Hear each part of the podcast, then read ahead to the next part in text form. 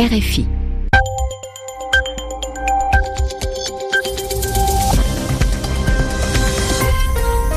Vous écoutez RFI, il est 21h à Paris, 20h en temps universel.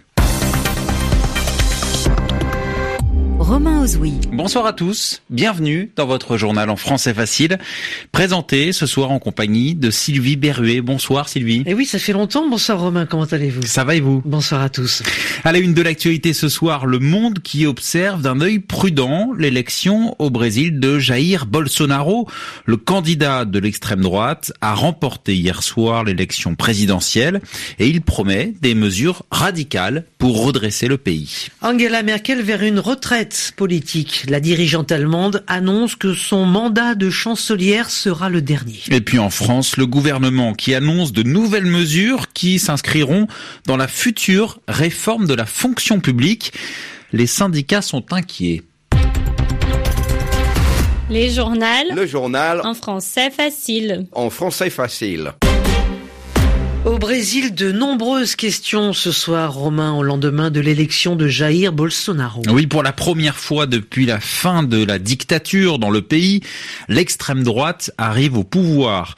Et la victoire de Jair Bolsonaro inquiète une partie de la communauté internationale, car cet homme, ancien officier, se dit nostalgique de cette période de dictature. Alors dans les réactions qui se sont poursuivies ce lundi à l'étranger, eh bien c'est la prudence qui domine. Ainsi, l'Union européenne demande à Jair Bolsonaro de consolider la démocratie. Les premières questions qui se posent concernent l'équipe avec euh, qui le futur président brésilien va gouverner. Euh, Ce que l'on sait, c'est que les militaires auront toute leur place, Véronique Guémard. Tout d'abord, son vice-président, Hamilton Mourao, général de l'armée à la retraite, ouvertement raciste et homophobe, nostalgique des pires heures de la dictature, il a publiquement affiché son admiration pour le colonel Brillante Ustra, un des tortionnaires du régime militaire. Il est considéré comme bien plus dangereux que Jair Bolsonaro. C'est lui qui donne la caution de l'armée, une armée très présente à l'issue de ces élections présidentielles et législatives, puisque 73 militaires ont été élus au Congrès, un chiffre record, sans compter ceux qui ont obtenu un poste de gouverneur. Mais Hamilton Mourao fait beaucoup de gaffes politiques. Le nouveau président a lui-même dû le rappeler à l'ordre lorsque le général avait assuré qu'il pourrait réécrire la Constitution ou qu'il fallait rendre plus blanche la race au Brésil. Autre personnalité issue de l'armée, le général Augusto Heleno, qui pourrait occuper le ministère de la Défense. Il était premier commandant en chef de la mission de l'ONU en Haïti. Il avait alors déclaré que l'armée n'avait pas à s'excuser pour les violations des droits de l'homme commises pendant la dictature.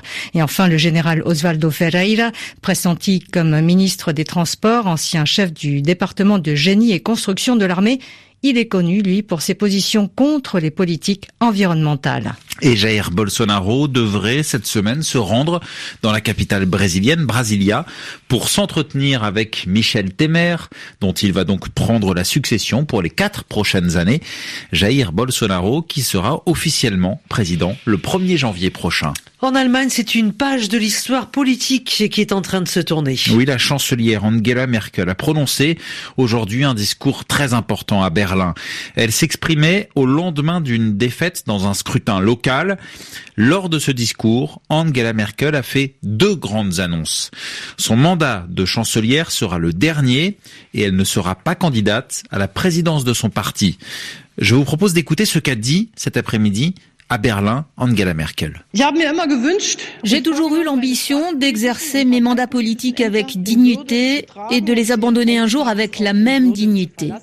Je dirige depuis plus de 18 ans la CDU et je suis depuis 13 ans chancelière de la République fédérale.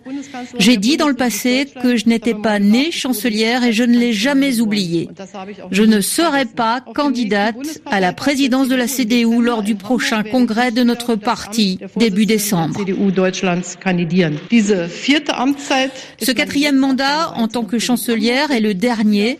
Je ne brigue pas d'autres fonctions ensuite. Je suis prête à continuer ma mission à la tête du pays jusqu'au terme de la législature actuelle en 2021. Aujourd'hui, il est temps d'ouvrir un nouveau chapitre, a ajouté Angela Merkel, propos recueillis à Berlin par Pascal Thibault. Réaction ce soir du président français Emmanuel Macron. Il salue une décision extrêmement digne Vous savez que les liens entre la France et l'Allemagne sont historiquement forts. Et à ce titre, Emmanuel Macron témoigne de l'admiration qu'il a pour Angela Merkel. Dans l'actualité en Tunisie, un attentat en plein cœur de la capitale Tunis. Oui, une femme kamikaze a actionné sa ceinture d'explosifs sur la célèbre avenue Habib Bourguiba. Il y a au moins neuf blessés, dont huit policiers. Il semble que les forces de l'ordre étaient prises pour cible puisque l'explosion s'est produite à proximité de voitures de police. C'est la première fois depuis 2015 que Tunis est frappé par un attentat. Allons en Grèce avec l'ouverture aujourd'hui du sommet Union européenne monde arabe. Un événement où les questions migratoires dominent. Et sur ce point-là, le premier ministre grec, Alexis Tsipras, affirme vouloir que son pays devienne un pilier de la stabilité dans la région. C'est la troisième année que ce sommet a lieu et il réunit à Athènes les représentants d'une trentaine de pays. La correspondance de Charlotte Stievenard. En début de discours, le Premier ministre grec Alexis Tsipras s'est félicité de l'augmentation constante du nombre de participants à ce sommet Union européenne-monde arabe, dont c'est la troisième édition cette année. Il y a trois ans, à cette époque de l'année, nous n'avions pas encore pris conscience à quel point le dialogue euro-arabe serait important pour la région et pour l'Union européenne en particulier. Nous ne savions pas l'étendue de la crise des réfugiés ni les défis majeurs en termes de sécurité auxquels nous ferions face avec la déstabilisation continue de la Libye, la détérioration de la situation en Afrique de l'Ouest, l'escalade de la guerre en Syrie ou le retour des combattants étrangers. Le commissaire européen à la migration, Dimitris Avramopoulos, était lui aussi présent. Il a rappelé l'importance de ces questions dans la région, mais aussi dans le monde entier. Il faut savoir qu'à l'heure actuelle, 70 millions de personnes sont réfugiées, 250 millions sont immigrés, c'est-à-dire 10% de la population mondiale. Une mobilité qui a des impacts humains, sociaux et économiques. Le sommet se poursuivra deux jours avec la présence notamment de pays clés de la crise migratoire comme la Libye, l'Égypte ou encore l'Irak. Charlotte Sievnar, Athènes, RFI. RFI des 21h passées de 7 minutes à Paris en France. C'est un projet qui inquiète les syndicats, la future réforme de la fonction publique. Oui, elle doit être mise en place au début de l'année prochaine. Et en vue de cette échéance, le Premier ministre Édouard Philippe a tenu aujourd'hui un second comité interministériel sur la transformation publique. La première réunion de ce type s'était déroulée il y a près de neuf mois.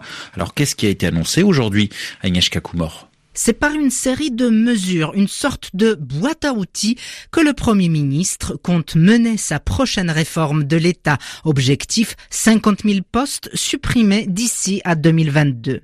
Pour faciliter les départs volontaires, une agence de reconversion visant le reclassement des agents publics devra voir le jour avec un fonds de 50 millions d'euros pour les accompagner et pour financer une indemnisation chômage pour les fonctionnaires. Grande nouveauté puisque les fonctionnaires n'avait pas jusqu'à présent vocation à connaître le chômage. Face à l'inquiétude des syndicats de fonctionnaires qui craignent la généralisation des contractuels, Bercy tempère, il ne s'agit que d'une extension de la possibilité de recourir à ces contrats, une possibilité qui existe déjà. Concernant la dématérialisation des services publics, sont visées les ordonnances médicales, l'inscription sur les listes électorales ou encore le guichet unique de création d'entreprises. Tous ces documents seront successivement dématérialisés avec l'objectif de 100% de démarches en ligne pour 2022. Agnieszka Kumor. Enfin en tennis, le coup d'envoi ce lundi du Masters 1000 de Paris-Bercy. Oui, c'est l'un des tournois les plus attendus de cette fin d'année. À retenir parmi les premiers résultats, la qualification du Français Adrian Manarino. Actuellement sur le cours, un autre Français, Eric Mamrud, c'est Richard Gasquet. Il est opposé au Canadien Chapeau-Valoff et avantage pour l'instant au Biterrois à Richard Gasquet, bien plus expérimenté que son adversaire Richard Gasquet à 32 ans. Denis Chapovalov, né à Tel Aviv en Israël de parents russes, lui est âgé de 19 ans, très talentueux, présenté comme l'une des futures stars du tennis mondial. Il est 29e au classement mondial. Il a mené 3-0 dans la première manche avant de commettre beaucoup de fautes. Résultat, Richard Gasquet a remporté ce premier set 6-4. Euh, même scénario plus ou moins dans le deuxième set. Mais le Biterrois est en tête 6 jeux à 5. Merci Eric Mamrutz depuis le Masters 1000 de Paris-Bercy. Ainsi se termine ce journal en français facile. 21h10 ici à Paris.